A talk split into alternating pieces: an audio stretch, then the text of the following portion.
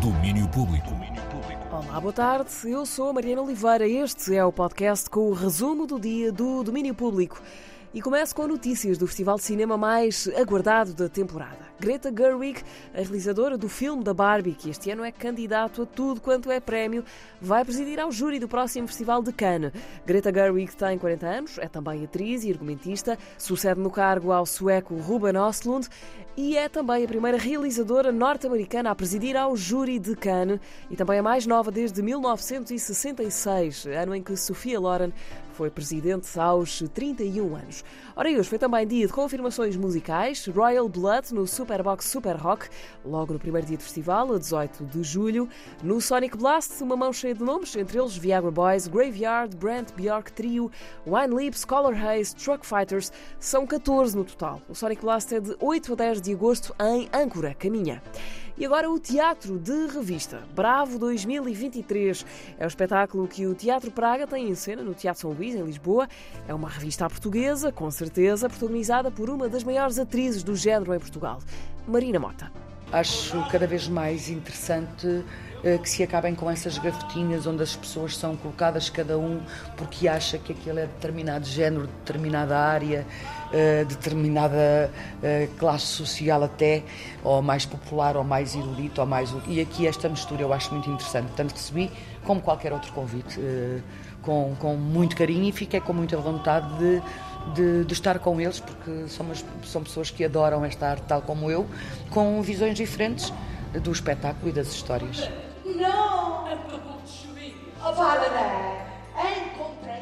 É a primeira vez que Marina Mota e o Teatro Praga trabalham juntos, mas não é a primeira revista do Teatro Praga. Eles já tinham feito há uns anos uma outra chamada Tropa Fandanga. Bravo 2023 vem passar o ano em revista para o enterrar de vez. Está no São Luís, em Lisboa, até 22 de dezembro. Em janeiro do próximo ano tem apresentações no Rivoli, no Porto. E ontem a Culturgest apresentou os planos de programação para os primeiros seis meses do ano que vem. Nas artes de palco, destaque para o ciclo 50 anos 25 de Abril, que celebra os 50 anos do 25 de Abril. Na música, oportunidade para reviver 10 anos depois How Can We Be Joyful in a World Full of Knowledge? Era a estreia em disco de Bruno Pernadas, uma década passada, fala o programador de música da Culturgest, Pedro Santos, há mais do que razões para celebrar. Voltamos atrás 10 anos e, e vamos recordar uh, a estreia do Bruno Pernadas uh, em disco, a solo. Uh, foi um disco que foi, que foi assim, uma eu diria que foi uma, uma pedrada no charco, foi, revelou realmente um músico superlativo e muito, e muito importante, como agora realmente nós já, nós já sabemos isso. Vamos ouvir o disco na íntegra, vamos voltar a ele. Não temos assim muitas oportunidades de voltar uh, a ouvir este disco uh, na íntegra. Portanto, para quem quiser recordar uh, a sua estreia, esta é uma ocasião única vezes quatro. Ele vai dar quatro concertos uh, e, e, pronto, e não, não haverá muito mais hipóteses de poder, poder uh, começar no início e acabar no fim deste disco. Bruno Pernadas, vezes 4, em março do ano que vem, na Culturgest. Um destaque também para a estreia portuguesa dos Otecre, do britânico de música eletrónica, que em poucas horas esgotou os bilhetes para o primeiro concerto marcado na Culturgest. E a fechar, falamos de Europa América.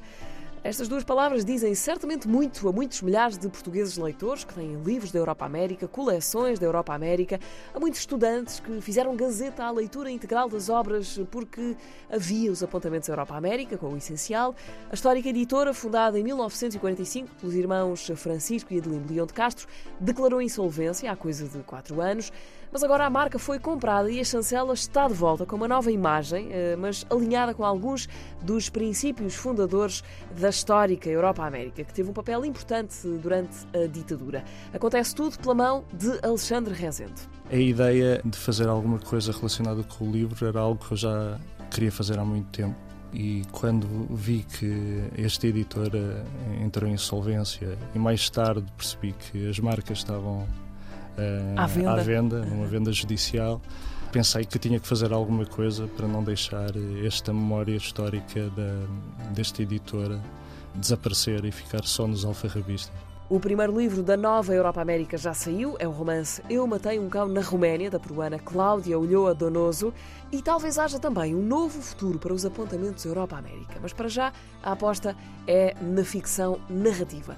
Fica por aqui o resumo do dia com o essencial do domínio público. Voltamos amanhã e sempre à meia da tarde. Encontra-nos neste resumo podcast. Até lá. Domínio Público.